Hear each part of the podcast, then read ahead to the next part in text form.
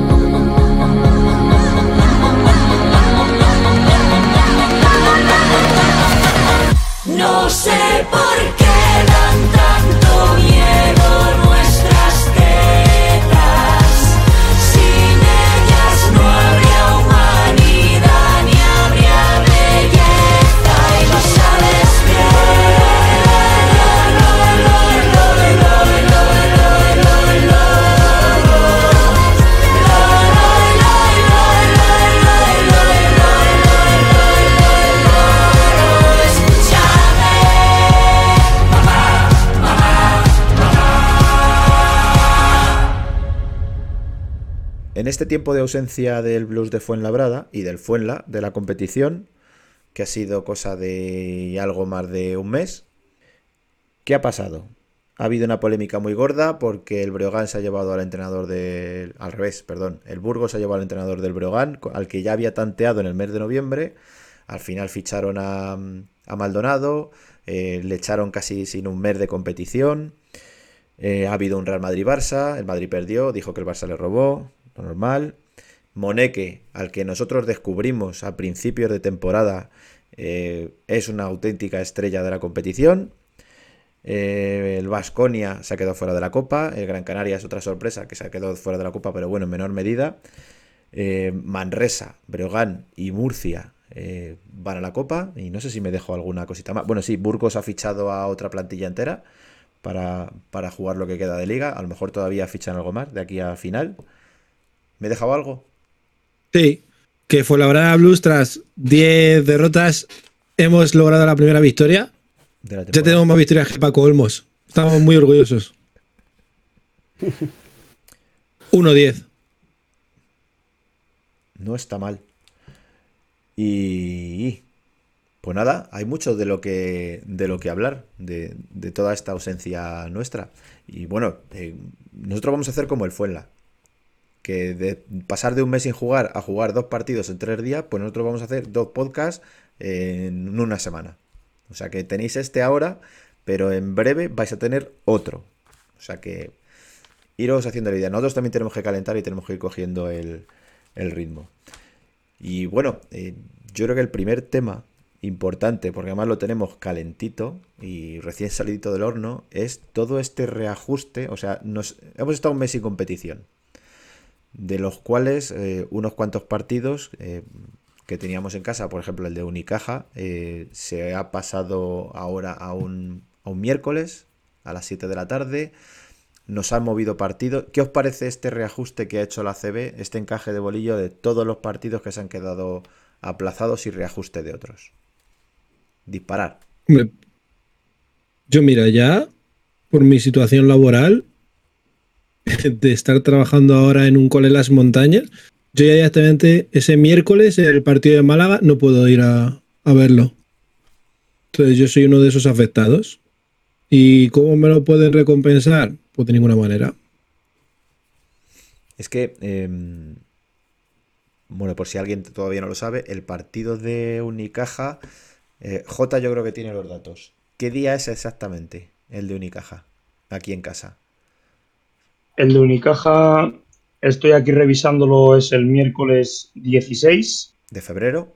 De febrero, sí. El miércoles 16 de febrero. Luego jugábamos fuera de casa el sábado 12 de marzo contra el Manresa y lo han movido al sábado 5 de marzo por una razón que desconozco. Y por tanto, el sábado 5 de marzo que jugábamos en casa contra el Barcelona, pues nos lo han puesto un martes.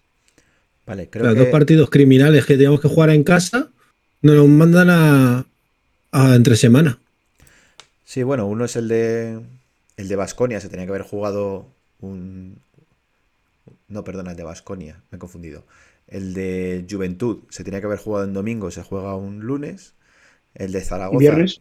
perdona, madre mía. Viernes, viernes. Claro, es que yo no sé ni en qué día estamos, ni en qué día se juegan los partidos. O sea, cuatro partidos de fin de semana: Zaragoza, Juventud, Unicaja y Barcelona se nos pasan a, digo, cuatro de fin de semana como locales. Se nos pasan a entre semana. Lo grave, eh, que además por temas televisivos, porque eso de jugar eh, el día de Unicaja a las 7 de la tarde es un tema televisivo, porque así Movistar encaja otro partido a las 9 de la noche o a las 9 menos, imagino que a las 9 menos cuarto, será el horario de, de otro partido ese mismo día. Por lo tanto, no se piensa absolutamente nada en el aficionado, y, sí en otros, en otros aspectos. Otros aspectos, ese, el televisivo, el encajar y no perjudicar a los equipos de Euroliga y de competiciones europeas y al final el que paga un abono se queda con, con cara de bobo. Esto último que comentas me parece quizá lo más grave. Porque, bueno, alguien se puede abonar al baloncesto para encontrar una opción de ocio un fin de semana. Que se lo cambien a entre semana por positivos de COVID, pues bueno, yo creo que la gente puede llegar a ser comprensiva, aunque sea injusto, pero que te pongan un partido a las 7 de la tarde porque sí, cuando se podría quizá poner un poco más tarde para que la gente que trabaja pudiese llegar, pues hay gente a la que eso le puede sentar muy mal, como por ejemplo Rubén, gente que trabaja y no le da tiempo, que al día siguiente madruga un montón, o cualquiera que sean los motivos, pero la gente se apunta a una oferta de ocio los fines de semana y es que estamos hablando de cuatro partidos, es decir, uno de cada cuatro de la temporada. Vamos a ser sinceros, fue labrada. Eh, la gente trabajará y supongo que entre las 6 y 7 de la tarde puedan salir de su trabajo y no van a poder ir. Van a poder ir. Eh, queremos decir de juventud, vale, eh, actividades extraescolares con sus equipos. Hace frío, día entre semana, encima de la mitad de semana. ¿Qué juego te empieza el cansancio? Eh, iba a decir UEFA. ACB es una mafia y al final es que nos perjudica. Yo espero que el club diga algo, aunque sea que se queje, carta formal, pero al menos nos dejarán llevar alguna pancarta para quejarnos o nos dirán que la tenemos que quitar. Y hablamos de nosotros, todos los equipos de la tabla baja que han sido perjudicados. Y es que son nosotros ahora porque estamos en una situación más o menos positiva. Pero es que son partidos en casa que son eh, cruciales. O sea, es que el Málaga no está en un buen momento. Y te pones un sábado a jugar contra ellos y vayan a la gente con ganas y les puede ganar. Ahora un miércoles, quién sabe. Sí, claro, pero por ejemplo, el partido entre, ante Zaragoza lo puedes considerar crucial que da la suerte que el otro día le ganamos de 20 porque nos sale un partido, de, un partido redondo, perdón. O porque vienes, de Palmar y tiene los jugadores ganan de jugar. Eso es, y sabemos perfectamente que un sábado o un domingo en Fernando Martín no es lo mismo que un lunes. Lo sabemos por la amplia experiencia y tampoco hace falta tener un clinic. Pero entonces al final, pues todos esos partidos, el de Unicaja y el Barça, que nos lo pasan entre semana cuando originariamente era fin de semana, me parece profundamente injusto. Pero bueno, no sé. Y el del Barça hace perder dinero al club por la taquilla. seguramente no comprará mucha gente la entrada para ir al Barça por ese día. Efectivamente. Sí, es un día de hacer caja. Aparte que es que ese no. Nosotros no tenemos nada que ver, porque como bien sabe la gente, el, el Fuenlabrada-Barcelona es un partido que está por jugarse, que no se ha aplazado ni absolutamente nada, sino que es un rebote para encajar, me parece, un Barça-Manresa, un Manresa-Barça en un viernes o, o algo así. Y por eso mueven el nuestro también de esa semana que luego hay una jornada, el fin de semana del 16 de marzo o algo así, que fue la verdad no juega. No va a jugar en fin de semana esa jornada. El del 12, que, originariamente jugábamos contra el Manresa y nos lo han aplazado, o sea, nos lo han atrasado al 5, perdón. Adelantado. ¿Esa jornada hay ventanas o algo? ¿O es que directamente no jugamos? Quiero decir que es una situación particular nuestra. El baloncesto con la verdad no juega porque el partido nos lo han movido al sábado anterior y el partido del sábado anterior nos lo han movido al martes. Por tanto, ese fin de semana está vacío de momento. Para nosotros únicamente. Sí, madre mía. Bueno, Así de pues, triste, pero bueno. Después de, los lamentos, el parón, el maldito bicho, Omicron, eh, esta variante que ha hecho que, bueno, prácticamente yo creo que toda la población se ha contagiado de un modo u otro de, del COVID y ha hecho que todos los equipos han ido cayendo. Nosotros hemos sido eh, los últimos, por desgracia, y yo creo que nos ha perjudicado bastante este, este parón, precisamente por eso, por ser los, los últimos. Nos ha cortado el ritmo, yo creo que no estábamos nada, nada mal, a pesar del último partido de perder en, en Lugo, que se pierde por, por pequeños detalles. Pero sin embargo, esa línea que teníamos de competitividad, veníamos de ganar en casa a Valencia, a, Tenerife. Tenerife. El, día del Juventud, yo creo que se nota muchísimo ese parón.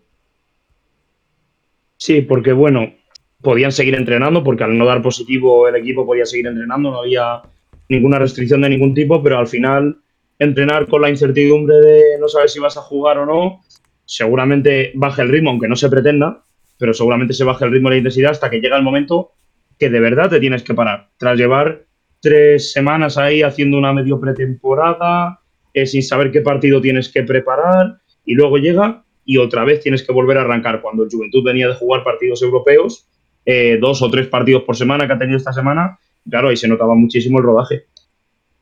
Podemos empezar Primero porque es absurdo lo de los test en la élite deportiva ya. O sea, NFL, NBA no hacen ese tipo de test si no hay síntomas. Y aquí seguramente la mayoría de los jugadores han dado positivos sin síntomas. Sí, eso... Esto de la modita esta que se puso de venga, vamos a, aplazar partidos, pues al final acaba perjudicando. Pero vamos a darle un poco ya de normalidad. Sí, lo hemos pasado muy mal y, todo lo que pasó, pero podemos empezar ya a ver un poco la luz al final del túnel y que es que otras competiciones, que estamos hablando de la Liga Andesa, la segunda, en teoría, la segunda mejor competición de baloncesto del mundo. que haga estas chapuzas porque es chapucero. Además hay un, una manera de lanzar los comunicados por parte de los equipos que parece como que es una plantilla. El jugador se encuentra aislado sin síntomas en su domicilio. Entonces, o luego ves diversos partes médicos, no voy a entrar a valorar los equipos, pero dice, con carga viral tan baja que ni contagia. Entonces, al final es lo que tú dices, Rubén, entra eh, aquí un poco la doble moral de hasta qué punto se puede seguir sosteniendo esto. O sea, que le dé la gana. Efectivamente.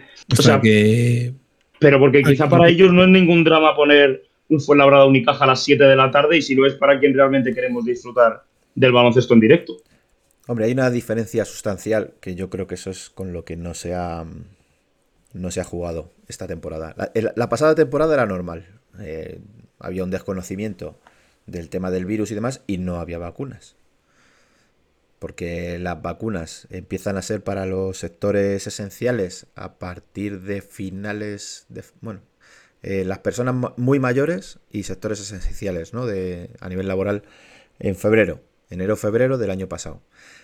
Entonces, claro, eh, si un jugador se contagiaba tanto para él como para su familia, era algo mm, tremendamente peligroso, ¿no? Por el nivel, además de desconocimiento que había sobre la enfermedad. Pero es que ha pasado un año, la población está vacunada en dos y en tres ocasiones, además toda la población, porque ya está el, sector de los niños, por decirlo de alguna manera, también ya tiene acceso a, la vacuna. Entonces, como dice Rubén, ¿de qué sirve seguir haciendo test, ¿no? Eh, a diferencia que el resto. O sea, el resto vamos a nuestros trabajos sin que nos hagan test. Me refiero, si yo no tengo síntomas, ¿para qué me van a hacer un test si voy a trabajar o no voy a trabajar? Entonces, ¿por qué a estos señores, y imagino que en la liga femenina igual, señoras, eh, si no tienen síntomas, ¿por qué hay que seguirles haciendo y haciendo y haciendo si están en condiciones? Si alguien tiene síntomas, que se lo hagan, y si tiene el virus, pues eh, que siga el, el procedimiento y el protocolo, ¿no? pero si no, es, es paralizar una, competición y además lo que, lo que manda de mensaje también a la sociedad, ¿no? Pero bueno, estamos en una sociedad que tenemos que usar mascarillas en exteriores, entonces, ¿qué, vamos a decir? Mascarillas en exteriores, pero que eres inmune en un bar, que te puedes quitar la mascarilla. Sí. Yo es que iría incluso más allá y si algún equipo ha podido le ha podido interesar el decir que tiene un jugador con positivo, porque con un test antígenos o lo que sea y, y así aplazar el partido?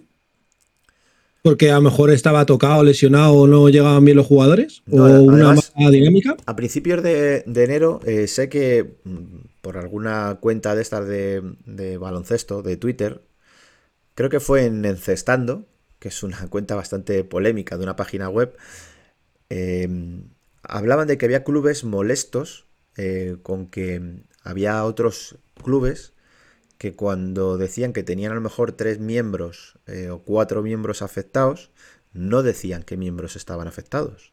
Es decir, podía ser el utillero, uno de esos miembros, y dos jugadores, o el fisio, el, el utillero y el delegado, y un jugador, ¿no?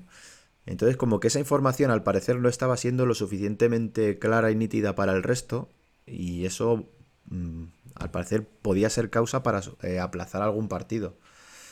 No sé yo si habrá sido exactamente así o, no, pero se, rumoreó eso, ¿no? Que había clubes molestos con, la, con la, manera de, de informarlo.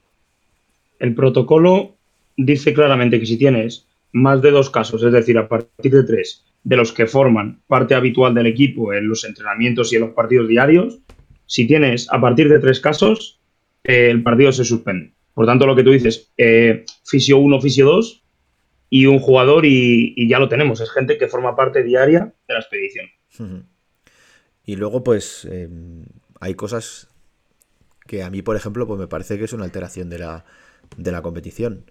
Eh, el la Betis Betis fue en la, perdón, se tenía que haber jugado a principios de enero y ahora se va a jugar la próxima semana, el 9 de febrero, y el Betis va a contar con jugadores en plantilla y va a jugar ese partido con jugadores que en su momento eh, no pertenecían al club.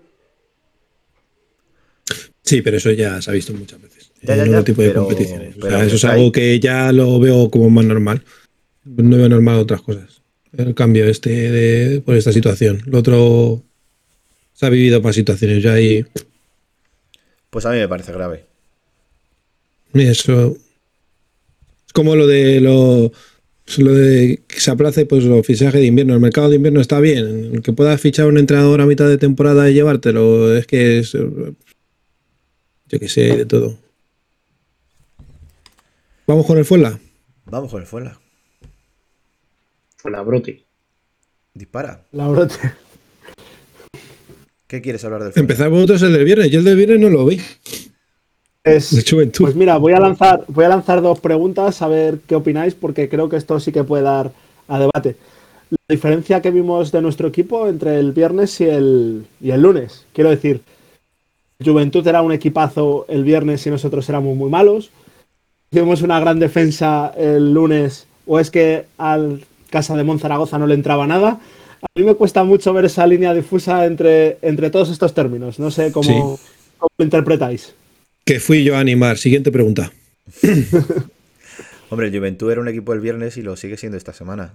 Que Es un equipazo, ¿eh? eh, aparte que yo creo que les hemos cogido, si no en el mejor momento de la temporada, o sea, están haciendo una temporada muy buena, pero ahora mismo mm, van lanzados. Saben perfectamente a qué. Partizan. Sí, sí, sí. Saben perfectamente a qué juegan, cómo lo tienen que ejecutar. O sea, está siendo una de las sensaciones de, de la temporada. Y a mí el Fuenla el viernes, mm, la imagen que me dio era que parecía que estábamos de pretemporada. O sea, yo salí asustado.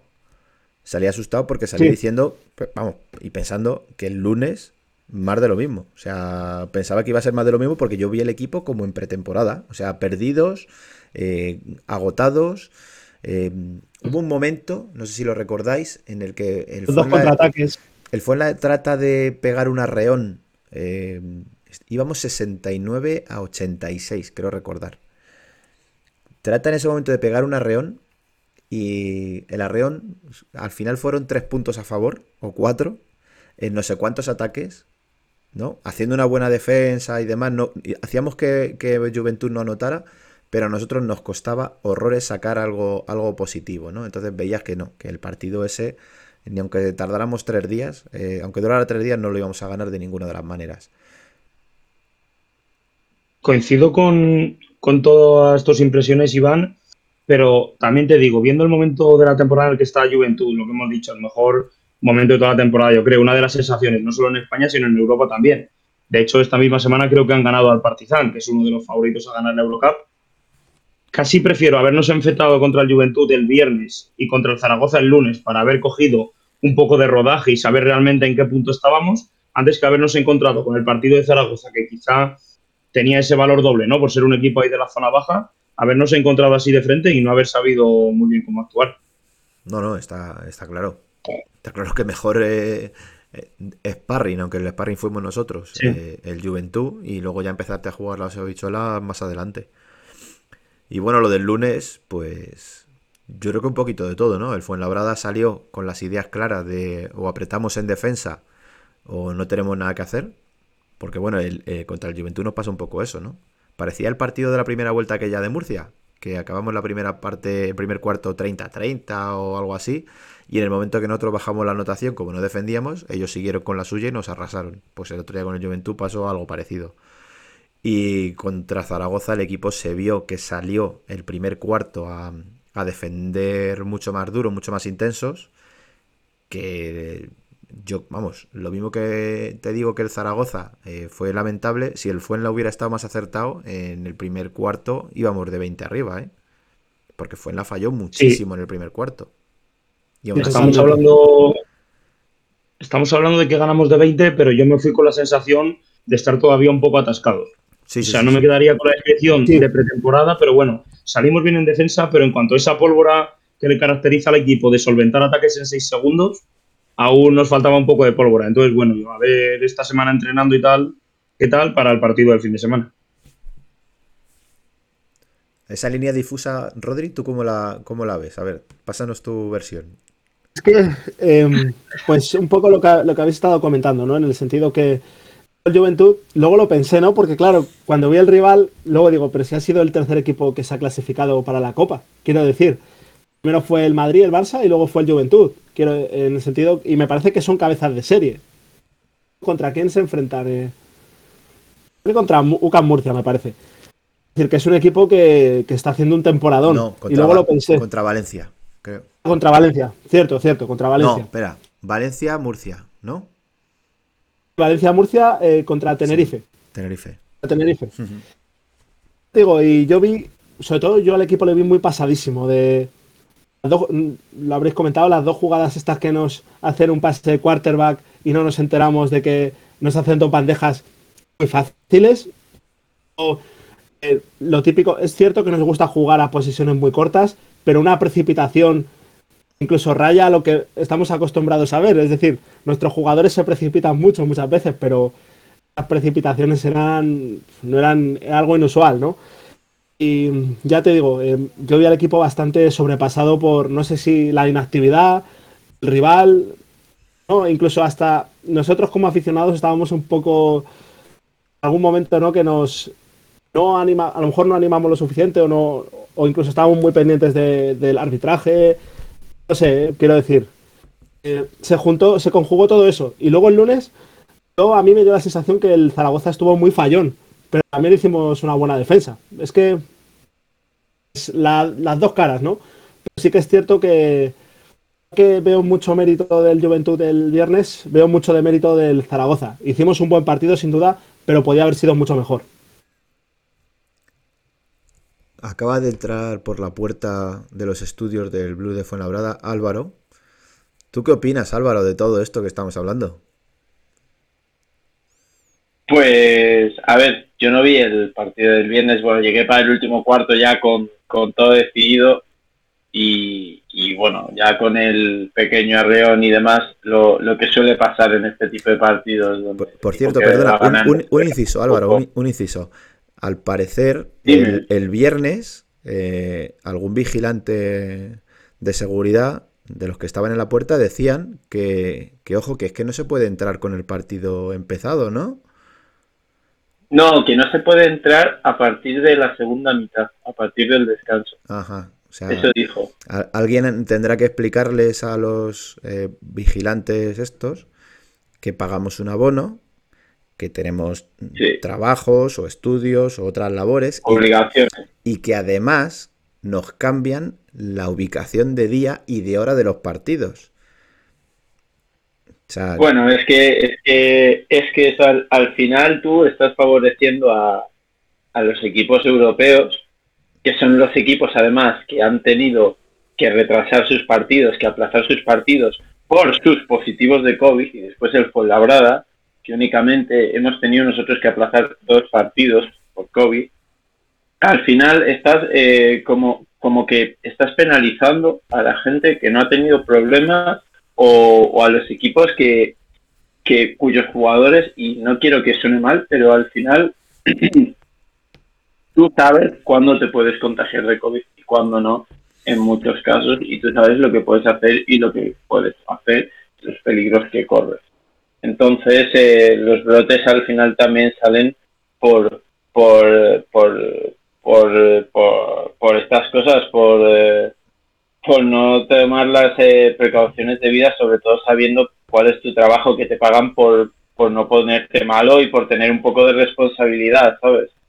Entonces, bueno, a lo que quiero llegar es que al final tú estás beneficiando a los equipos que juegan en Europa, que después esos equipos que juegan en Europa son eh, los que van hablando y diciendo que si acabamos poniendo la Euroliga los fines de semana, las eh, ligas nacionales entre semana y, te van devaluando cada vez más el producto. O sea, estás entrando en un bucle un, poco peligroso también, ¿no? Porque, porque al final, sobre todo, las aficiones de esos equipos son muy temporales. Hmm. Y bueno, como empiecen a meterse en bucle por ejemplo, el Vasconia este año tiene un año malo, eh, va, a perder probablemente bastante afición porque lo tiene el año malo en, Liga y en Euroliga. Pero bueno, eh, que no vamos a hablar, no voy a entrar más en ese tema. a lo deportivo, a lo deportivo. Sí, que después el, el lunes también es que este año nosotros a Zaragoza le hemos pillado bastante, bastante flojito. Esa es mi sensación, que ellos también tienen un equipo con muy buenas individualidades pero que como grupo no suelen eh, funcionar bien. Al final también notas el tener a dos bases muy mayores eh, delante de un Chigasamar que eh, está tremendo este año defendiendo. No Ya, te ya. engañes a la gente. Estuve contigo en el pabellón. Dijiste que era ¿Qué una vergüenza que el Zaragoza estuviera por encima nuestro, que eran unos bacalaos, que eran Y es lo que estoy malísimos. diciendo, que Has es dicho una bacala de equipo. Ha jugado muy mal, pero, pero después es, es que, cuatro es años que sin- Zaragoza, Vamos a ver, o sea, no engañes a la gente. El es que Zaragoza este Zaragoza es el mismo, es el gana mismo que porque gana, fue la presión es el arriba. mismo que dobla a Baskonia al descanso. Pero porque son una banda, tío. Son Tienen una muy banda. buenos jugadores, pero como equipo, el ¿Qué día que jugadores les ficharías tú? es una banda.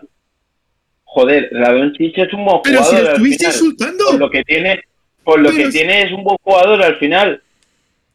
Y yo, y yo me puedo cagar en la madre de cualquiera cuando estoy animando al Puebla, pero yo estoy animando al Puebla. Pero le llamaste el niñato flipado, que quién se cree. Son malísimos. Pero- Por favor, Pero- pero- no engañéis a la gente que no, nos no, escucha. No, no, no, no, no, no, no, porque además Zaragoza tuvo buenos tiros también, pero, pero además es que falló los buenos tiros que tuvo. Y sinceramente, físicamente les estamos ahogando desde el puesto de base al final. Mm, si me, Al final les ahogamos si me conseguimos muchos contraataques. si me permitís un inciso, el Zaragoza ganó al Vasconia, pero es que Vasconia ese día hizo la infamia, a ver si lo tengo por aquí, de lanzar eh, 29 triples. No, no puede ser. No sé si. Sí, sí, sí. Lanzó 29 triples, me parece. Y solo Y 20. jugaba con menos jugadores, porque alguno tenía COVID, quiero recordar. No. Voy a buscar el dato porque lo tengo por aquí. Este no, no es el, el El- correcto. fue la verdad el otro día. Presión alta nada más empezar. Metes a Siga Samar. eh, no sé si yo le vi, llevaba tiempo sin verle, le vi como más fuerte físicamente. O sea, me sorprendió, o sea, le veía más fuerte. Eh, Leo Mender está enchufado. Si Chita mete su triple del primer cuarto, bueno, de cada cuarto que se tira, vamos a más. Y sin Emegano. Llegaste a Emegano y le metes de más. O sea, es que yo cuando vi el Zaragoza me pareció un equipo, una banda. Una banda. O sea, es que no sabía parar con tiempo muerto nada. El entrenador estaba desesperado. Eh, jugándose ju- eh, para San Miguel. San Miguel tirándose tiros que creo que lo único que metió fue un tiro libre al final del partido, después de tirarse un montón de triples en solitario. El chico este, Radonchik, el flipao. Claro, si hay jugadores que cuando vas perdiendo de 20, pues claro, me las fumo yo todas. Bacinski retirado. El Fuenlabrada todos sabemos que tiene que estar más arriba. Vamos a sacar los méritos nuestros. ¿Qué opinas de nuestro pivot? Que no hace mates. ¿Qué pivot que hace más Ristich? Ristic estuvo muy bien. Que me, me Alexander, Tuvo ratos. Chitam estuvo muy bien. Y luego tenemos un señor que lo cambiamos por un horchata que, que es defiende como un loco. Y es que, aunque fallen muchos tiros, que no te da fallen muchos tiros, pero increíble cómo defiende. Increíble cómo defiende. Hablas de Dragan. Claro.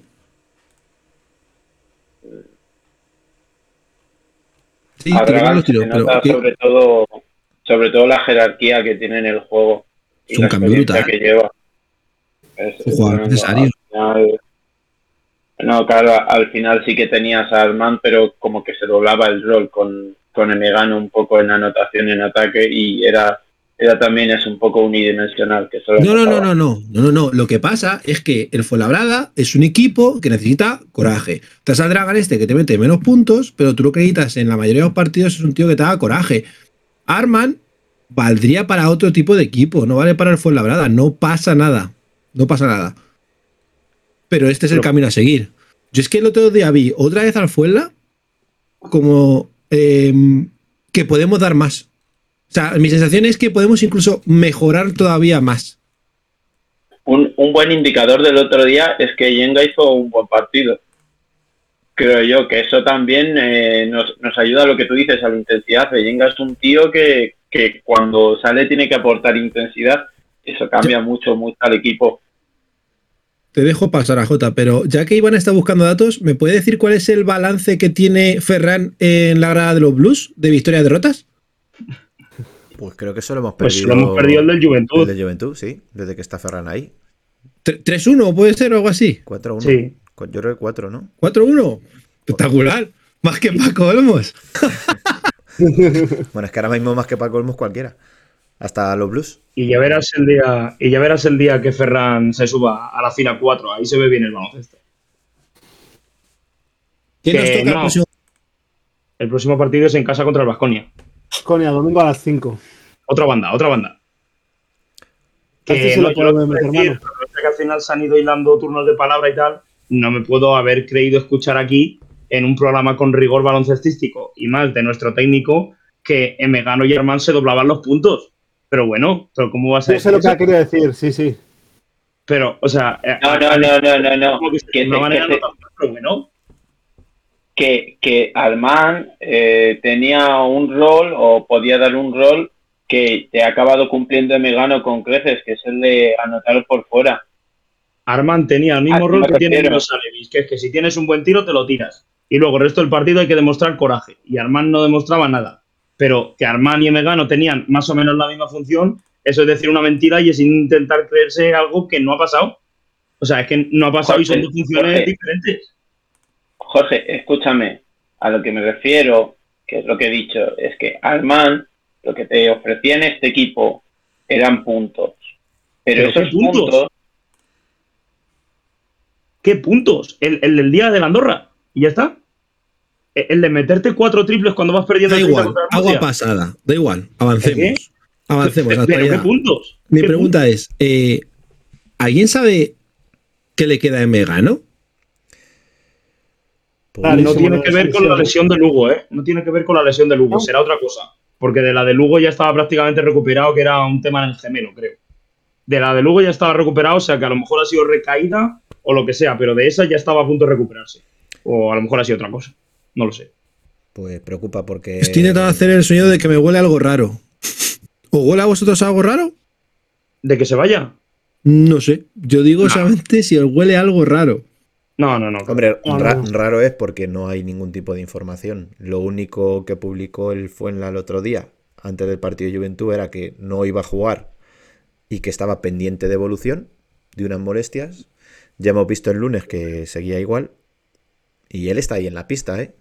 Eh, me refiero, en la cancha, que no, no es que no vaya a los partidos. Él estaba en, en la pista animando a sus, a sus compañeros. Entonces, Sí. a saber.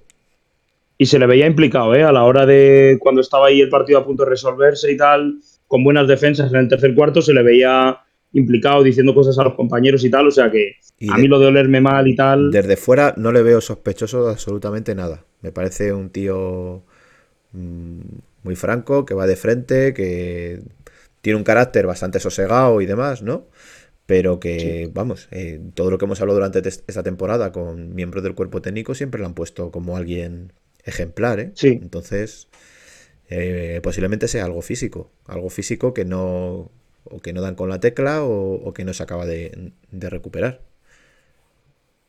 Sí, sí, o sea, ahora mismo no hay indicios para pensar otra cosa, que si acaba pasando porque alguien aparece con el dinero, pues bueno, pero ahora mismo no hay indicios para pensar eso, ni mucho menos. Por cierto, en tono del mea culpa, porque he dicho- iba a dar un dato con respecto a la derrota del Vasconia contra el Zaragoza, pero me he confundido de partido. Fue contra el Breogán. Eh, perdió nada hace unas semanas Vasconia contra el Breogán y es que ahí era el dato infame. Ese día el Vasconia lanzó 43 triples, de los cuales metió 15. Pero es que lanzó 15 tiros de dos. O sea, este es el nuevo baloncesto. Es verdad. 43 triples y solo 15 tiros de dos. Eh, el calendario chungo ahora, ¿eh? No, el calendario ahora es a vida o muerte. Porque O primero. sea, Basconia, Basconia tengo mucha fe. O sea, por odio teníamos que ganar. Si el Fuabrada tuviera mucho odio en sí, teníamos que ganar. Porque fíjate, Basconia porque es en casa. Pero Gran Canaria No. por odio al entrenador. Be- espera, Betis primero, ¿no?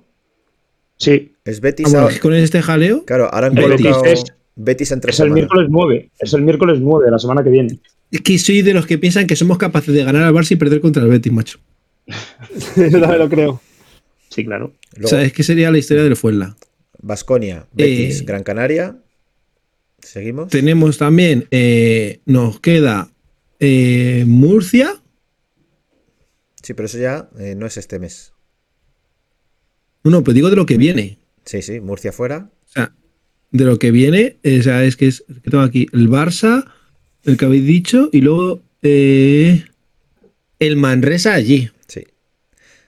O sea, si ganáramos al Betis Basconia, o sea, algún partido de estos de casa, se nos encargaría para alejarnos, porque yo creo que el tema de Burgos y Betis, sobre todo meter la estocada al Betis, que es lo que decía eh, Juan contra el Breogán, si pierden también y luego pierden contra nosotros, Betis lo tiene muy, muy fastidiado. Y Burgos es que tiene el problema en casa, yo creo.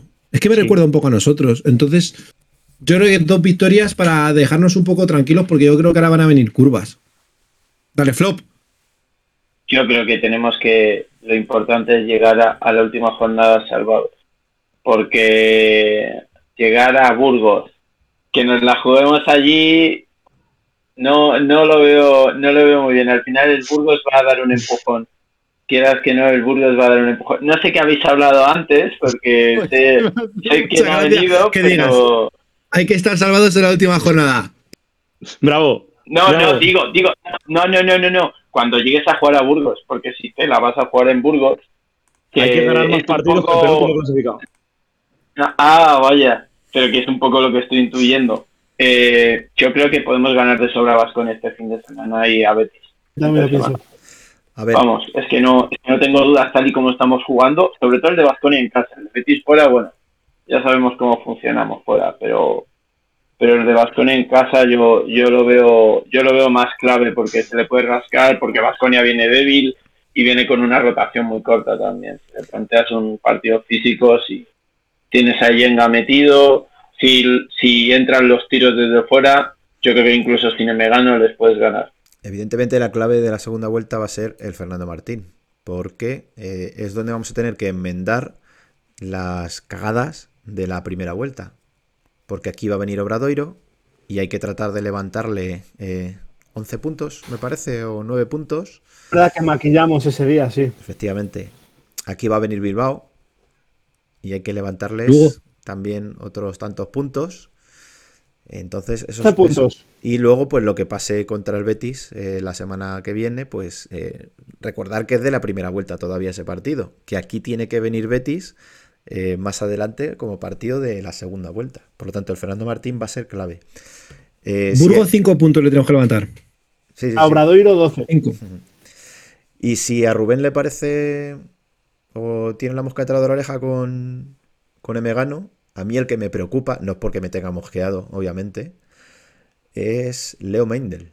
Leo Mendel iba como un tiro antes de la primera lesión, se lesionó, tuvo un parón eh, terrible, porque cuando se recuperó hubo luego ventanas y tal, estuvo un mes y medio sin jugar, no acabó de estar del todo bien, y ahora con este parón, pues el, yo el, el viernes le vi perdidísimo y el lunes desacertado. O sea, él lo intenta, eh, esa celebración que ha salido en 500 fotos y demás, yo creo que es por la rabia contenida que tiene él dentro, porque yo creo que quiere eh, volver a ser el de la jornada 2, 3, 4 y no lo está consiguiendo. Yo creo que él, como jugador de intensidad, es el mismo. Yo creo que ahí estaremos todos de acuerdo. Pero también, lo estuvimos hablando el otro día y voy a compartir aquí esa visión, es que Emegano le hace la vida más fácil. O sea, el partido de Lugo, que no estuvo Emegano, Leo juega menos minutos que cuando estaba Emegano. Realmente, o sea, las cosas no le salen cuando no tiene alguien que asuma tiro exterior de verdad.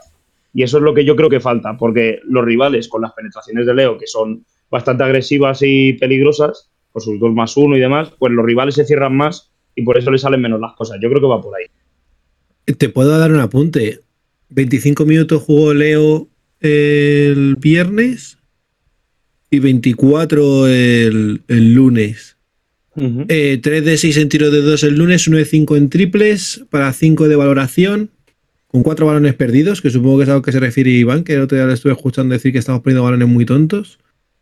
Y contra el Juventud hizo 13 puntos. O sea, dos de 5 en tiro de 2, dos de 5 en tiro de 3, pero también hizo cuatro perdidas. Claro. Es que eh, Leo vino de Brasil con, con la vitola esa de que era un jugador que reboteaba y contraatacaba muy bien, ¿no? Y acá- finalizaba él mismo sus contraataques. Aquí esa, esa matrícula ya se la han visto. Y obviamente lo estamos viendo que esas penetraciones que él quiere hacer, pero que inicia desde nuestra propia canasta, eh, ya no se las permiten como antes, ¿no? Y él como que se obceca ahí un poco. Eh, llega a lo mejor hasta la canasta contraria, le cierran el paso y aún así él quiere finalizar esa jugada, ¿no? Y yo creo que ahí es donde él está cometiendo ese error mental y tiene que cambiar el chip y buscar otras, otras soluciones, ¿no? Me imagino que desde el banquillo se, se habrán buscado y no se acaban de, de encontrar, pero yo creo que por ahí parte esa frustración, ¿no? De que algo característico suyo no le está saliendo y tiene que buscar otras alternativas. Me parece Eh, que la- como estamos dando tres, eh, flop. Álvaro, perdón. Ya que estamos hablando de cada uno de un jugador, háblame de Siga Zamar. ¿Qué te parece eh, estos dos Siga últimos partidos? Zamar. Porque vaya evolución. es, no, a ver, ya ha, ha refrendado un poco lo que venía haciendo durante la temporada, sobre todo durante la temporada, a nivel defensivo había estado muy bien. Cerrando lo que es eh, la primera línea de ataque de los rivales, también es lo que dije contra Zaragoza al final. Eh, contra tíos de, contra dos bases que ya rozan los 40 años, pues ellos lo van a notar más físicamente la, superioridad que presenta Samar, sobre todo también por, porque para su altura que tiene y la envergadura que tiene es que es bastante rápido.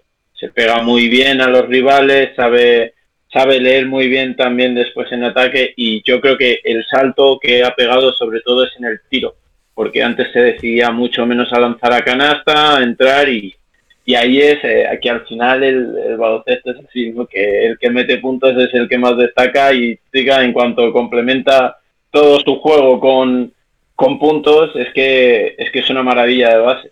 Ojalá se pueda quedar aquí muchos años más, pero, pero claro, yo lo veo chungo ya, ahora mismo. Tal y Sí. como están apuntando los focos hacia él. Y a Rodri le quiero lanzar. La otra pareja. Jovan Novak. A mí me encanta, es, eh, me gusta muchísimo. Creo que es un jugador que dirige muy bien al equipo. Lo que pasa que, pues que es eso, ¿no? Que tiene en los momentos calientes, no sé si es que se achanta o le, o viene todo muy grande, pero creo que dirige muy bien al equipo y a la vista está en que es el máximo asistente de la liga. Es, a mí me encanta, es que me gustan mucho los dos pases. Es decir, me parecen. Es más, el otro día vimos, eh, hubo un momento que incluso jugaron, estaba no sé de qué posición, pero estaba de uno eh, Jovan Novak y de dos Tiga Samar. Incluso hicieron juego de, jugar al poste. Es decir, jugar, ambos jugaban eh, haciendo jugando al poste bajo. El otro día, por ejemplo, contra Zaragoza, pidió tres rebotes ofensivos, Jovan Novak o algo así. Una pasada. A mí, a mí es que me encantan los dos pases. Ya te digo, este Novak no tiene tanta anotación, ¿no? Por ese tiro tan, tan extraño que tiene, pero dirige muy bien al equipo, para mí. Ya tengo que hablar con el pesimista. Iván. Que no nos escucha. Si nos escucha, no nos habla. Sí, sí, sí, sí. ¿Cuánto va a durar este núcleo de jugadores? Porque a mí el núcleo que hay ahora me parece que tiene un potencial muy bueno. O sea, ahora mismo yo no cambio a ningún jugador. A mí me está tocando la moral que llevo un par de días viendo por redes un montón de vídeos de estos de, de cuentas de por ahí fuera de sobre Ziga Samar. Hablando de este joven esloveno del Fuenlabrada. eh, y no, no quiero que lo vean. Es nuestro, es nuestro estandarte para, para el futuro. Pues hombre, yo soy pesimista, ya por antonomasia. Pero mm, el Fuenla ya nos ha dado Ferran, concretamente, nos dio una lección el verano pasado y contra todo pronóstico se mantuvo una plantilla que todos nos ilusionaba a priori. Yo creo que nos sigue, nos sigue ilusionando, ¿no? No sé, yo creo que en esta fase de resurgimiento, de renacimiento del club, ¿no? De- recuperando valores y demás, yo creo que van a hacer un esfuerzo, eh, si todo va bien y demás, porque ciertas piezas sigan manteniéndose y entre ellas siga. Siga, se mantenga.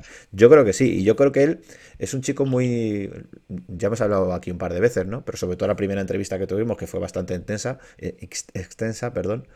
Es un muchacho con la cabeza súper bien amueblada. Y yo creo que es un chico que no se va a ir a ninguna aventura de cantos de sirena a un club más grande, eh, sabiendo que a lo mejor los, mm, un par de años a lo mejor se, se come los mocos.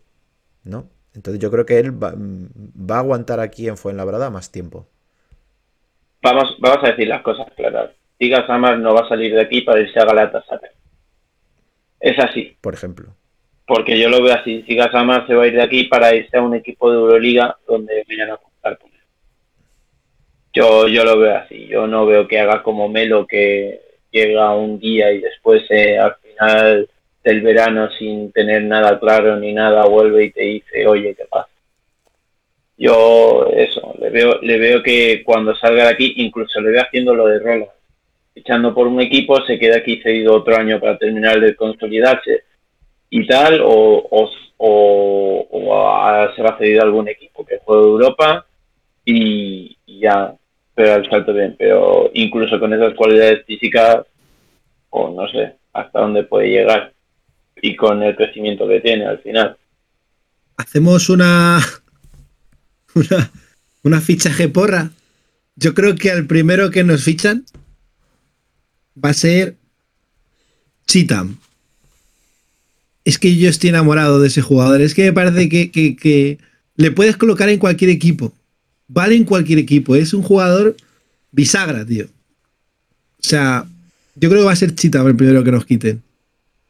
Pues yo espero que no, porque. No, no, no. Quiero que me digas quién crees que va a ser. No, no, que esperes. Yo espero que no me quite a ninguno. Pero ¿por qué no sacas estos temas de conversación de mierda? Pues luego dices que yo soy pesimista, pero esto es un tema pesimista, no me jodas.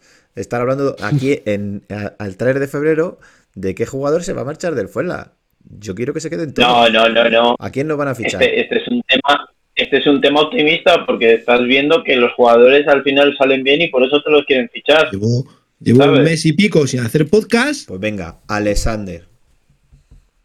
J. Yo estaba pensando también Alexander. Mentira. Está pensando, está pensando. Rodri.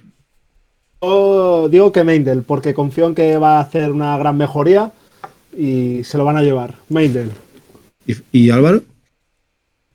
Alexander, porque creo que es el que se vende más bien y creo que es el que primero saldría en cualquier caso. Sinceramente, esa es la sensación que me da. He lanzado esto para finalizar más o menos, por la mera razón en el que creo que durante la temporada hemos pensado al principio que, ostras, Meindel, qué poco no va a durar. Luego ha pasado tres partidos hemos dicho, Kyle Alexander, qué poco no va a durar. Luego hemos hablado muchas veces de Chita, pero luego hemos dicho, buah, me gano, qué poquito no va a durar. Y ahora estamos ya pensando en Siga Samar, ¿sabes? Entonces es que hay brotes, hay brotes verdes. Incluso Novak va a ser, es que yo no recuerdo. Esta plantilla es una gozada. Es que yo creo que Ferran, joder, hay que darle también un, mérito y al club. De, trajo a, Novak, a Chitam y a Surma, ¿no? Sí. A ver.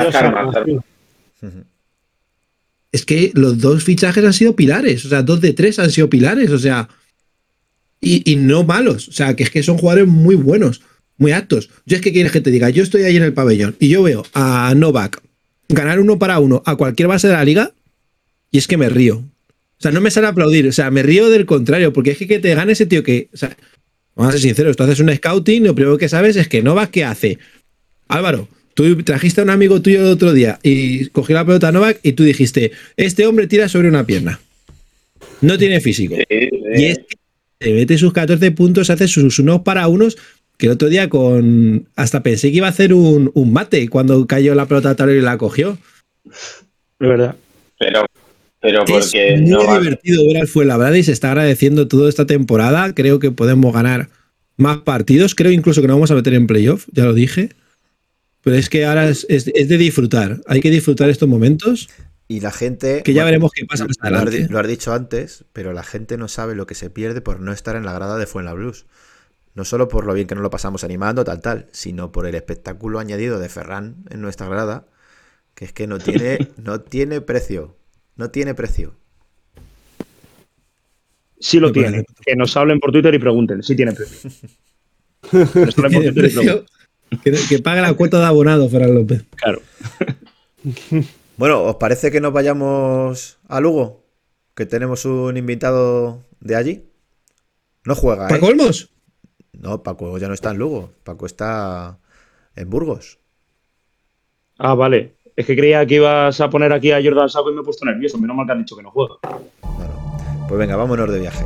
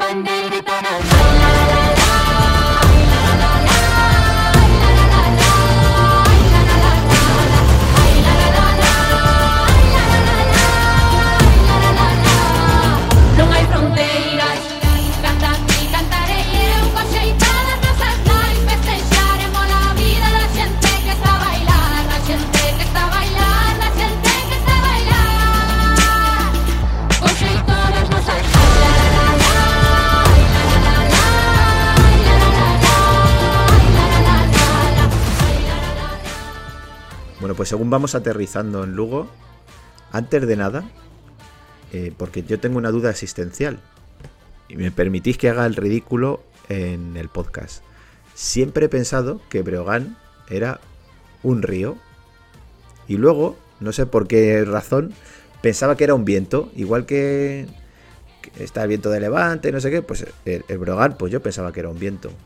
Pero, entre otras cosas, para eso hemos fichado a Rodri en el podcast, para que nos ilustre sobre ciertos temas de los cuales algunos somos absolutamente desconocedores. Rodri, ¿qué es Breogán? Breogán es el nombre de un guerrero irlandés. bueno, según cuenta la leyenda, eh, la leyenda viene en el llamado libro de las invasiones, publicado en el siglo XII. Contaba pues que fue el fundador de, de Brigantium, que Brigantium es la, la actual A Coruña. Es más, si vais a la Torre de Hércules, bueno, los que hemos estado aquí en la Copa de la Coruña, pasamos por allí, justo enfrente de la, de la propia Torre de Hércules está la, la escultura del este guerrero, ¿no? Que fue el que echó de ahí a las tribus que había peninsulares para poder establecer la ciudad de Brigantium, de A Coruña, y construir la, la Torre de Hércules. Es más, esta leyenda quedó sepultada hasta el siglo XIX, que bueno, el siglo XIX a finales es la época de, bueno, de los nacionalismos, de los regionalismos, ¿no? De cuando pues surgen grandes literatos de la cultura gallega como Rosalía de Castro o Manuel Murgías o incluso Emilia Pardo Bazán. Y de ahí viene ese origen, ¿no? Es el origen mitológico de la actual Galicia. De ahí viene el nombre de Brogan, de ese guerrero irlandés que vino a fundar A Coruña y A Coruña, perdón, y que a partir de ahí pues em, surgió toda esa mitología, simplemente. O sea, es mitología, es leyenda. Es una leyenda, sí. Es decir, no hay, no hay un... A ver, sí que es cierto que hubo unas invasiones normandas en, en- al norte de Galicia en, en la Alta Edad Media, por el siglo XI. pero ese libro es pura leyenda. Lo único que, bueno, pues tiene mucho relato, ¿no? Allí en Galicia. Bueno, pues ahora ya sí podremos eh, proceder. En próximos capítulos, eh, Rodri nos explicará qué es Murcia.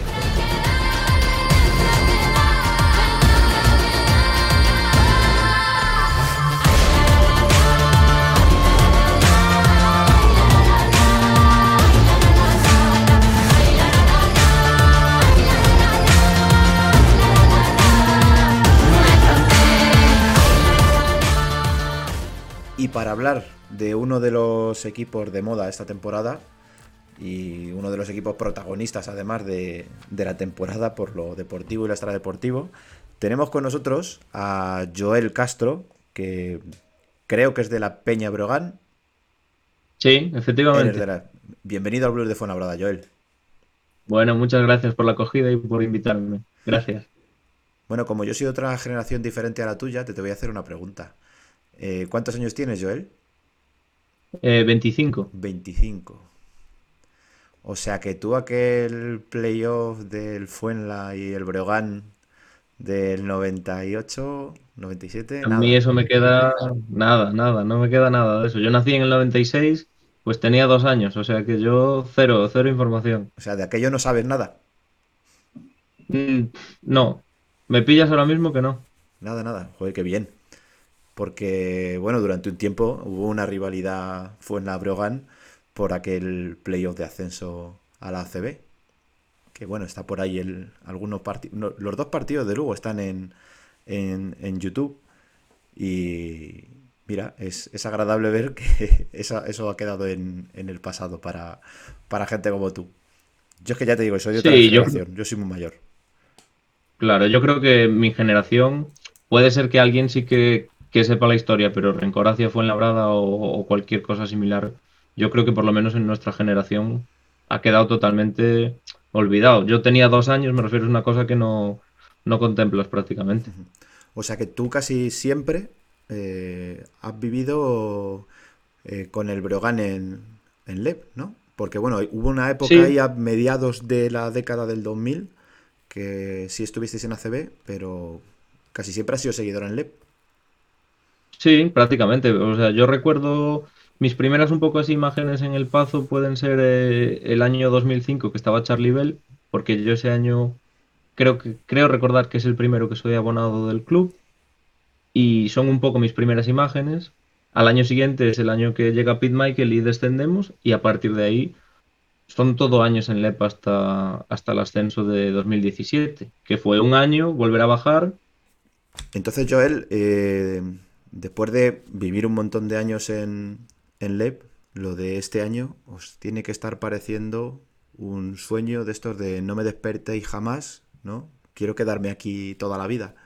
Sí, yo creo que prácticamente nadie en Lugo quiere que esta temporada acabe, independientemente un poco de que de ahora jugar la Copa o de poder aspirar, por ejemplo, a jugar alguna competición europea o algo, eso en el fondo nos da un poco igual. Yo creo que simplemente no queremos que acabe, queremos seguir recibiendo gente en el Pazo para jugar partidos increíbles, de poder ganarlos, incluso competir de tú a tú con los mejores.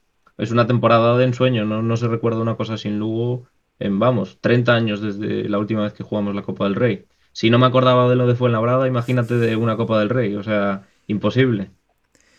Eh, hemos leído una cosa por ahí, no sé si será eh, cierta, estará confirmado, que solo os daban como, como equipo, como club, 100 abonos para toda la afición, Sí. patrocinadores, eh, mm, familia Sí. de jugadores, etcétera. Sí, yo hoy, yo hoy de hecho tuve que ir a las oficinas del club por otros asuntos y como bueno, tengo bastante buena relación allí en el club con alguna gente, pregunté y me dijeron que sí, que el número de abonos iba a ser 100, 100 en total. O sea, de esos 100 hay que quitar en primer lugar patrocinadores principales que tienen, me dejaron ya caer un poco carta libre, si quieren 6 o 7 los van a tener por patrocinador o 10, lo, lo que haga falta. Después jugadores un poco también las que pidan y lo que quede para aficionados. Mm, Me dijeron desde el club, pueden quedar ninguna, pueden quedar 10, pueden quedar 20. Y encima no tienen por qué ser las baratas de 150, porque les han enviado por tramos. Entonces puede ser que hayan dejado para las aficiones a lo mejor 4 de 600 euros, que a ver quién las paga, por ejemplo. Pero Que no es culpa del club, pero no salen, no salen las cuentas. Eh, se supone no. que no. eran 5.000, ¿no? El aforo que quieren dejar para, para el pabellón de Granada, ¿no? Por temas COVID o Sí. si somos, sois ocho equipos, son 800 entradas. Sí, porque las otras, como se vendieron ya en diciembre, eh, al público en general, parece ser que, así ha quedado la cosa, lo cual no tiene mucho sentido vender unas entradas en diciembre cuando no sabes la clasificación hasta enero y sobre todo no favoreces para nada a estos equipos pequeños que se puedan meter.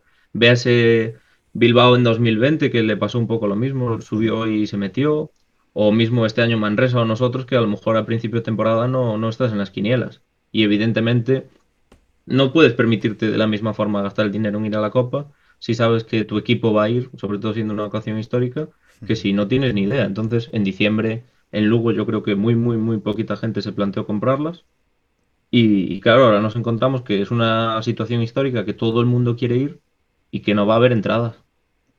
Sí, porque premia esto a los seguidores de equipos que prácticamente, bueno, y sin él prácticamente siempre están, ¿no? Un aficionado del Real Madrid, Sí. del Barcelona, eh, del Vasconia, que se habrán llevado un chasco tremendo, pues cuando salen las entradas de, de público en general las compran sabiendo que luego Claro. no tendrán problemas, pero claro, ahora eh, os pasará, imagino, lo mismo a- que a los de Manresa, que, que, bueno, Mm. han hecho también una primera vuelta de, de lujo, pero que a lo mejor en aquellos momentos pues tampoco se aventuraron muchos a, a pillar los, los abonos. Eh, Claro. Bueno, esto parece un, un coloquio entre tú y yo. Te voy a presentar al, al resto de colaboradores. Eh, a J. Ramírez, eh, que es... La gente no le ve, tiene un nuevo look. Tiene bigote y una pseudo perilla debajo de la barbilla. Muy mm, la provítola. Si te ve Benjamín Jiménez, seguro que te llamaría la atención. Benjamín Jiménez me ha rechazado la solicitud de seguimiento en Instagram, así que no le miraría con la misma cara que a la Provítola. Que se lanzaron una sonrisa de complicidad. Claro, pero el otro día le dijiste a Benjamín eh, que se estaba equivocando y demás. Sin embargo, a Yasmina sí la dijiste, la hablaste de usted. Eh, le dije que no estaba de acuerdo, sí, puede ser que utilizas un tono de usted. Le dije que no estaba de acuerdo. También tenemos aquí Bueno. a, a Rodri Santana estrenándose como tertuliano del Blues de Fuenlabrada.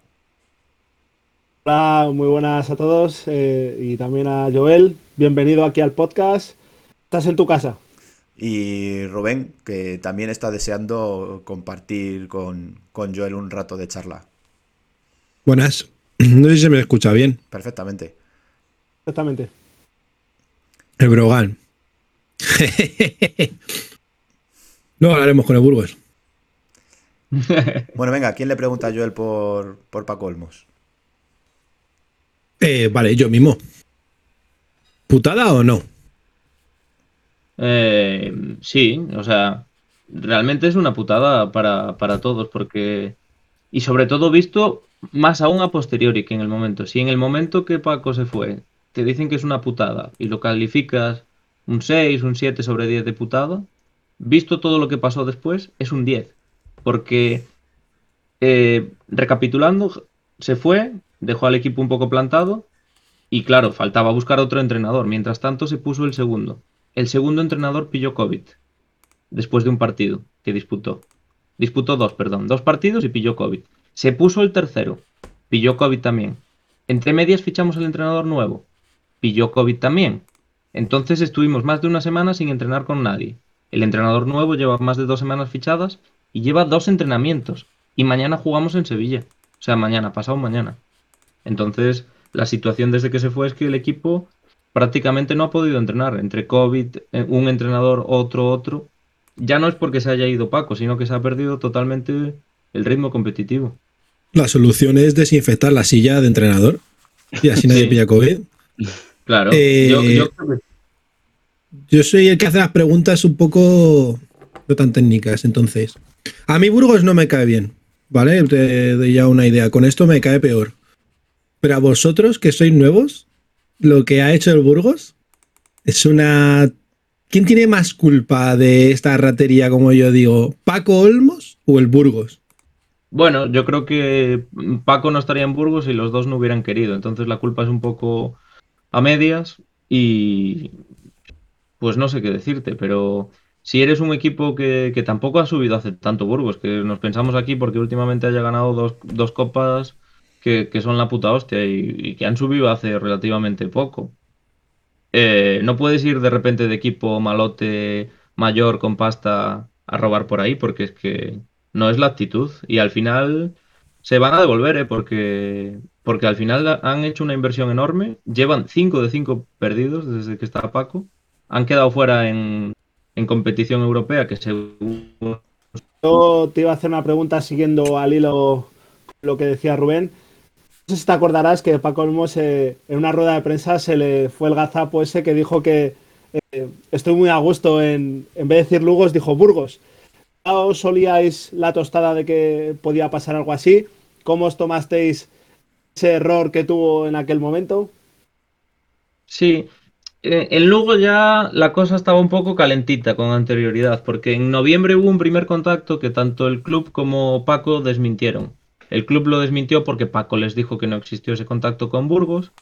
A las dos semanas jugamos en Valencia el partido ese que íbamos ganando de paliza y al final ganamos de uno. Y en esa rueda de prensa es cuando Paco dice Burgos y vuelve un poco otra vez el run run. Entonces en Lugo ya existía porque ya se había filtrado que había habido una reunión con anterioridad. Entonces hubo una, hubo esa rueda de prensa y después se fue en enero. Entonces la cosa ya se estaba cocinando. Eh, bueno, Joel, gracias, que antes nos hemos liado aquí a hablar de Benjamín y de Yasmín y al final no te he dado la bienvenida. Em, volviendo un poco al tema de, de Burgos y que se han puesto a, a derrochar pasta, me gustaría, porque bueno, no lo hemos dicho, pero llevamos tiempo sin grabar podcast, estamos encantados de volver otra vez. El 13 de diciembre o de enero, creo recordar, cuando el Burgos ficha Eddy, una de sus tantas nuevas incorporaciones, dice el presidente abiertamente que para recuperar esa inversión tendrán que ganar la Champions de nuevo. Entonces, al final, exhibiendo de nuevo ricos cuando ellos han tenido tantos problemas para subir a ACB por problemas de dinero, al final es un poco la pescadilla que se muerde la cola y no vayamos a tener otros casos como, por ejemplo, ha tenido el Breogán que no remontaba económicamente durante muchísimas temporadas. Sí, exactamente. Es que ese es el tema. Un equipo que sabe todo lo que le ha costado subir del EP, todo, todos los esfuerzos que han tenido que hacer, y de repente se ven un poco holgados y, y en vez de pensar un poco con la cabeza parece que han der- derrochado todo, porque el fichaje de Jared Eddy barato no les ha podido salir. El de Paco Olmos ya os digo que barato no le salió. Y seguimos sumando, entre los que cortaron que tuvieron temporales, etcétera, etcétera, llevan tres entrenadores han pagado este año, porque empezó Maldonado se fue, eh, Tabac también se fue, etcétera, etcétera, o sea, tienen que haber gastado muchísimo dinero. Hombre, al final yo creo que también habréis tenido suerte de que los jugadores han entendido bien lo que significa para la gente de Lugo, que cuesta tanto estar en un primer nivel, el hacer una temporada tan buena. O sea, los jugadores les ha dolido también que se marche Paco Olmos. Eh, no sé si lo interpretarán así, pero os ha dejado medio tirados. También para él es una oportunidad económica muy importante después de llevar tantos años sin, sin oler a alto nivel, que al final parece que engancha. Entonces, bueno, yo creo que los jugadores lo han entendido un poco más, pero se sienten bastante arraigados a vuestro proyecto.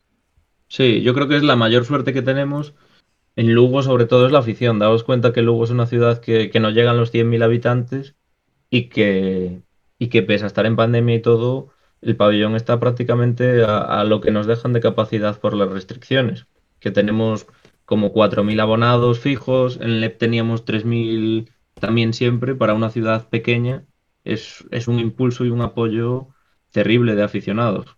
Cambiando de, de tema, desde el desconocimiento al final es eh, la información que, que- uno se tiene que, buscar, ¿no? Bueno, sobre todo en, aquí en, en Fuenlabrada obviamente no tenemos ni prensa local al nivel que hay la de Lugo, entonces te vas enterando de cosas por, por redes. Em, este, este verano eh, surgió, eh, no sé si llamarlo noticia, como que eh, Lugo eh, se entregaba, Breogán se entregaba a, prácticamente a una, a una sola agencia de, de representación, ¿no? La del famoso Misko Raznatovic este, ¿no?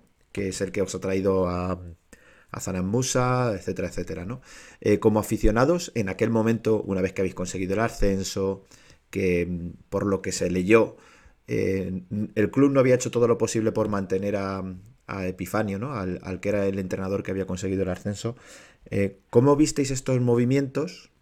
Primero a priori, ¿no? Antes de que eh, luego el, el equipo arrancara como, como ha arrancado, como un tiro, ¿no? ¿Os parece bien? ¿No? ¿Os da un poco igual? ¿Cómo lo veis? Yo creo que es un poco la lógica que, que- que tienes que hacer lo que uno se pueda permitir. Y básicamente un equipo como nosotros de una ciudad pequeña, que los patrocinadores son un poco los justos, nuestro presupuesto es el más bajo de toda la liga. Pero un cacho por debajo del resto. Entonces, la única forma que tienes un poco de competir, y se ha visto, pues Manresa también ha hecho un poco el modelo hace un par de años, eh, San Pablo incluso, San Pablo Burgos el año pasado y el anterior también tenía muchos contactos con esta empresa. Si no te vendes un poco a una agencia que, quiera colocar jóvenes talentos, que quiera un poco tenerlo de trampolín para mejores contratos y que a cambio te dé, pues eso, jugadores jugosos a buen precio. eh, si lo haces un poco tú solo por tu cuenta sin contar con una agencia, bajo mi punto de vista es complicadísimo con nuestro presupuesto. O sea, los dos millones que tenemos y pico de presupuesto es prácticamente lo que cobraba Musa en Brooklyn, me refiero. Y ahora está jugando aquí.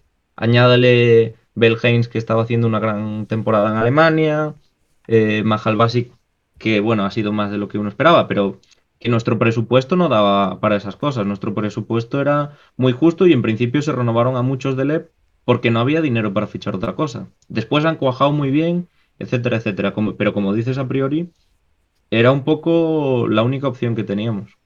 Nosotros más o menos, ya sabes, eh, Fuenlabrada tiene poco presupuesto. Sí es cierto que nos movemos actualmente con bastante más, más agencias, pero al final la base es la misma, ¿no? Eh, jugadores que vienen a, a mostrarse, por decirlo de alguna manera, Claro. y que en el momento que destaquen, porque su caché en teoría es muy superior, pues en el momento que destaquen eh, se marcharán. ¿Estáis preparados mentalmente para despediros de Musa, por ejemplo?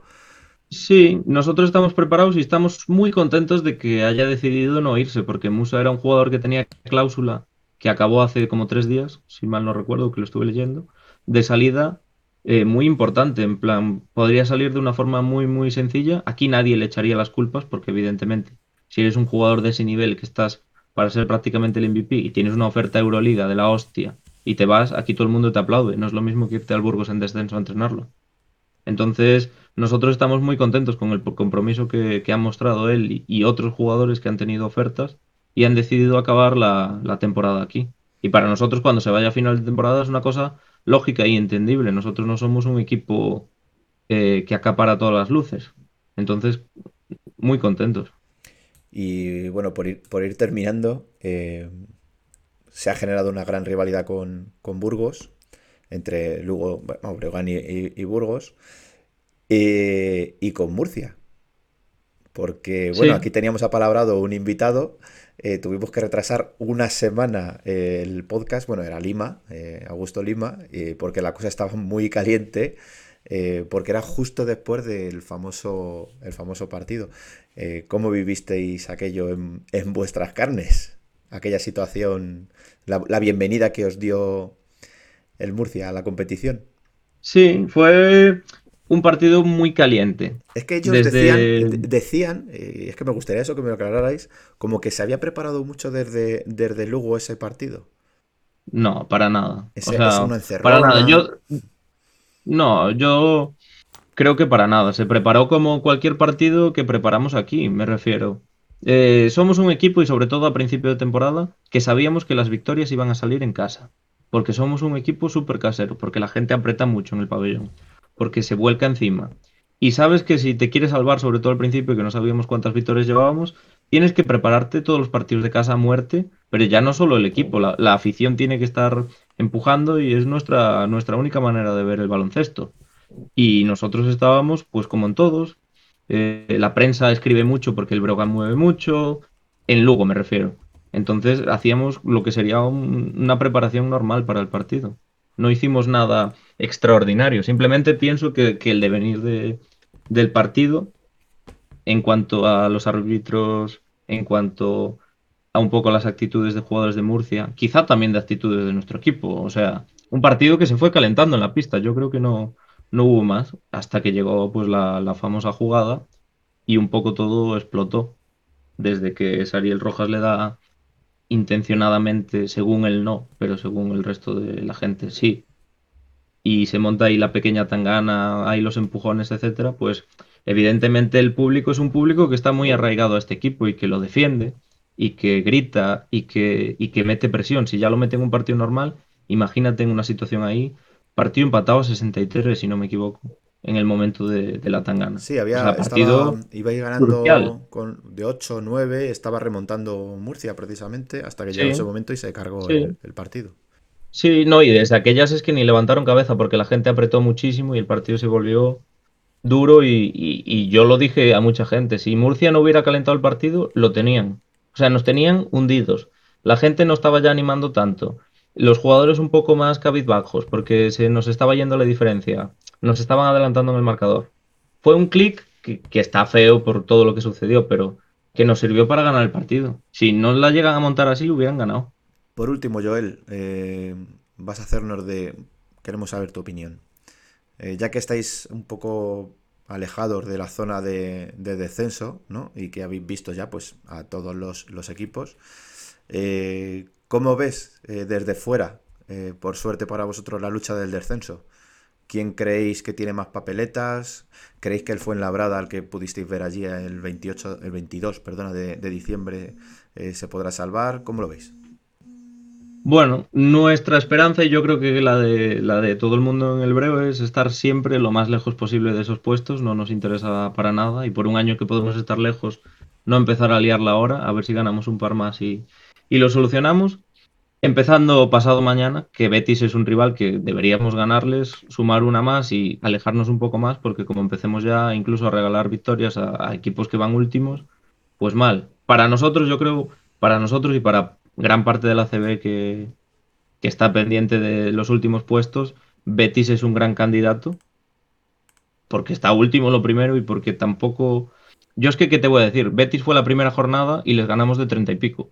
Me refiero, mi sensación es prácticamente que es el peor equipo que vi, porque la verdad es que le metimos una paliza. Es verdad que fue jornada 1 y han podido evolucionar mucho, pero visualmente fue el equipo que, más me, que menos me gustó, entonces yo es el primero que, metería un poco ahí.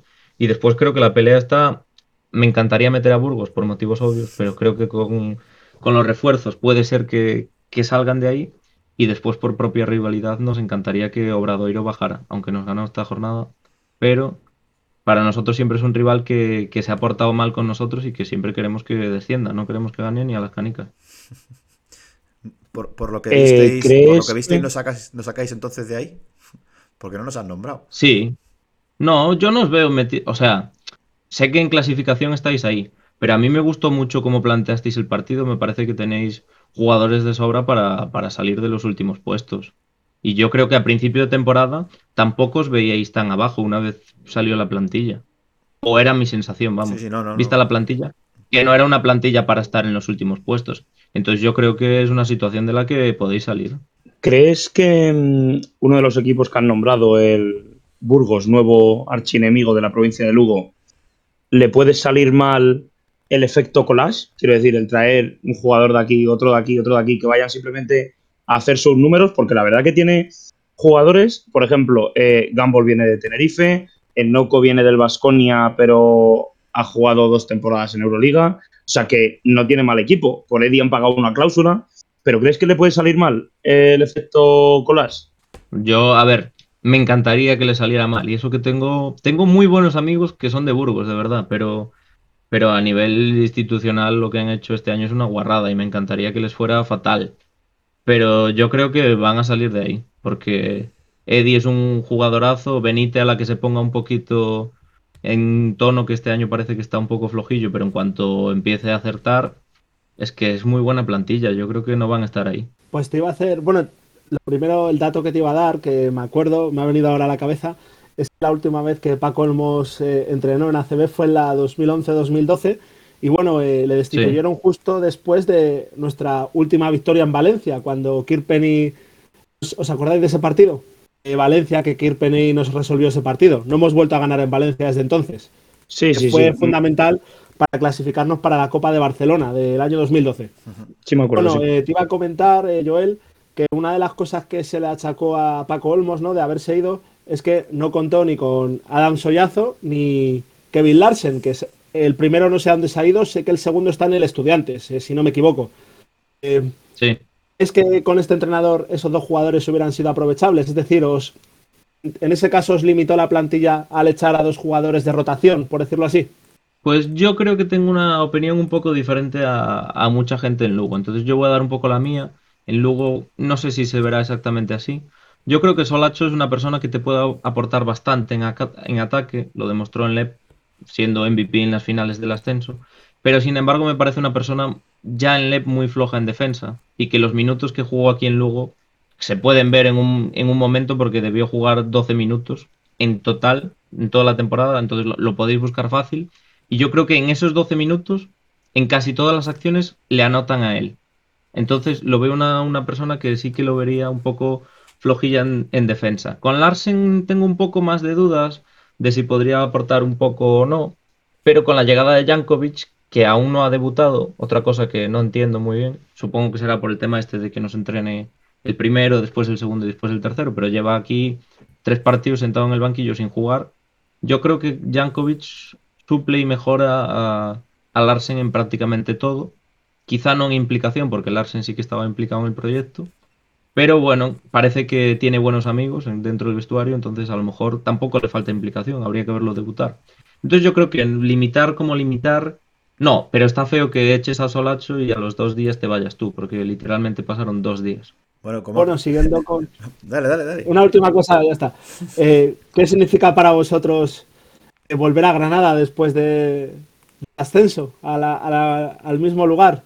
Sí, Ahora en yo Copa. no yo no estuve en, el ascenso por tema COVID, etcétera, pero sí que tengo algunos amigos que conocéis vosotros, Difusor y alguno más que, que se hicieron muchísimos kilómetros en ese playoff, en esa final, y que para ellos entiendo que, que es incluso más especial que para el resto, porque, porque se hicieron esos kilómetros, esa matada en plena pandemia para apoyar a un equipo que, que recordemos, la final era tres partidos, jugamos el primero allí, nos ganaron bastante, bastante fácil, jugamos el segundo en Lugo, un poco ya sin esperanza porque veíamos que, que- nos habían arrollado en el primer partido, lo ganamos súper, súper ajustado y, y yo vi cómo se iban prácticamente como quien dice al matadero, a ver cómo, cómo perdían la final y bueno, al final, pues no, por suerte no sucedió eso. Jugamos un partido increíble, entonces para ellos tiene que ser una sensación pues única. Un año después a nadie le diría que iban a estar allí otra vez, porque en principio además se hablaba que la Copa iba a ser en, en Vitoria y, y que encima se haya cambiado a Granada, que encima nos hayamos metido, o sea, es la cosa más especial. Si nos dicen un sitio donde querer jugarla, quitando jugarla en casa obviamente, que es lo que todo el mundo quiere, yo creo que todo el mundo, aunque sea un lugar súper distante de nosotros, hubiera dicho Granada. Esto es el Blues de Fuenlabrada. Eh, a mitad de la entrevista te decimos que te vamos despidiendo y resulta que te queda otra media entrevista, charla, conversación eh, y, no, y no acabamos nunca. Pues Joel, eh, encantador de conocerte. Esperamos verte en persona Igualmente. cuando juegue el Brogan aquí en Fuenlabrada. Sí, lo intentaré. Yo intento moverme. Me voy mañana a Sevilla a, a ver el partido contra Betis. Llevo seis desplazamientos este año. La verdad es que mm, un poco he tenido la suerte este año. Se me han conjugado un poco los astros para poder tener muchos fines libres y tener la capacidad de poder ir. Entonces intentaré estar en la Fuenlabrada sin duda. Pues aquí te recibiremos con nuestra magnífica gastronomía meseta central.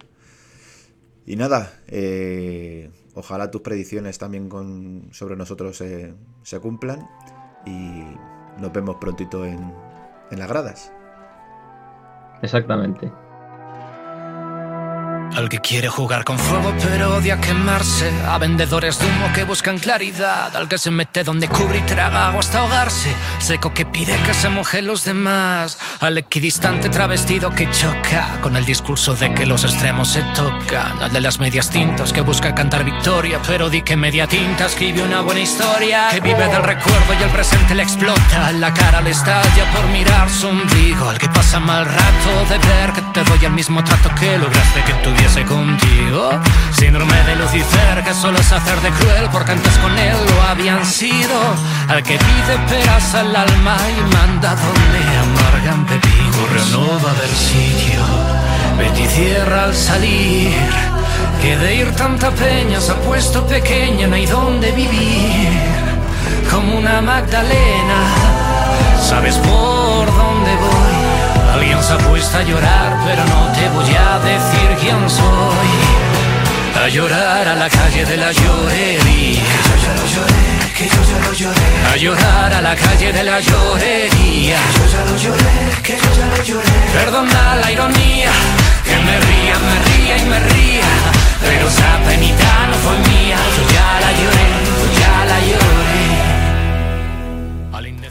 Bueno, pues este ha sido Joel, el representante de la afición de, de Lugo.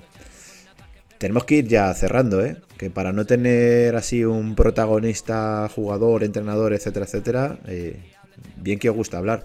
Me ha encantado esa aportación de Rodri eh, sobre Adam Collazos.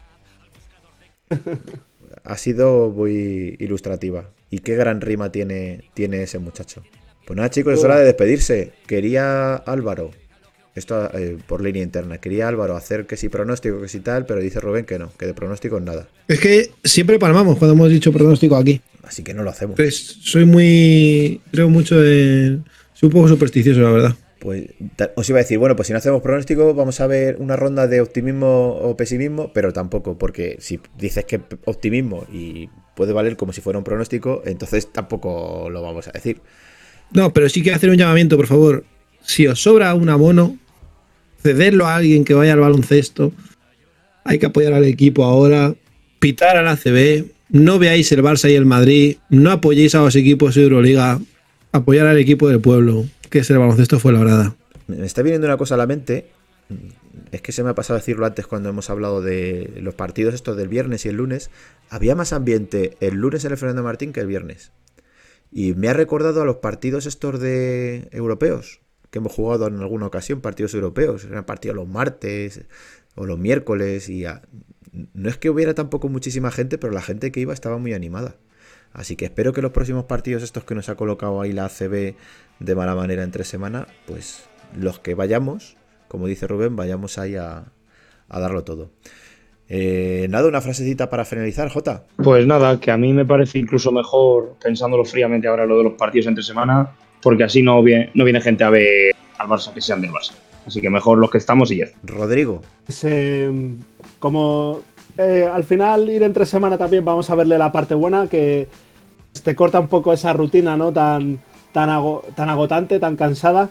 Y bueno, el cajón siempre estamos más juntitos, eh, nos gusta lo que sea y nos gusta disfrutar, así que aprovechemos también esta ventana de oportunidad y animar a, a muerte al equipo que lo va a agradecer y nosotros nos vamos a divertir con ellos. Y qué mejor que una victoria entre semana, vamos, eso es maravilloso, te arregla, arregla todo.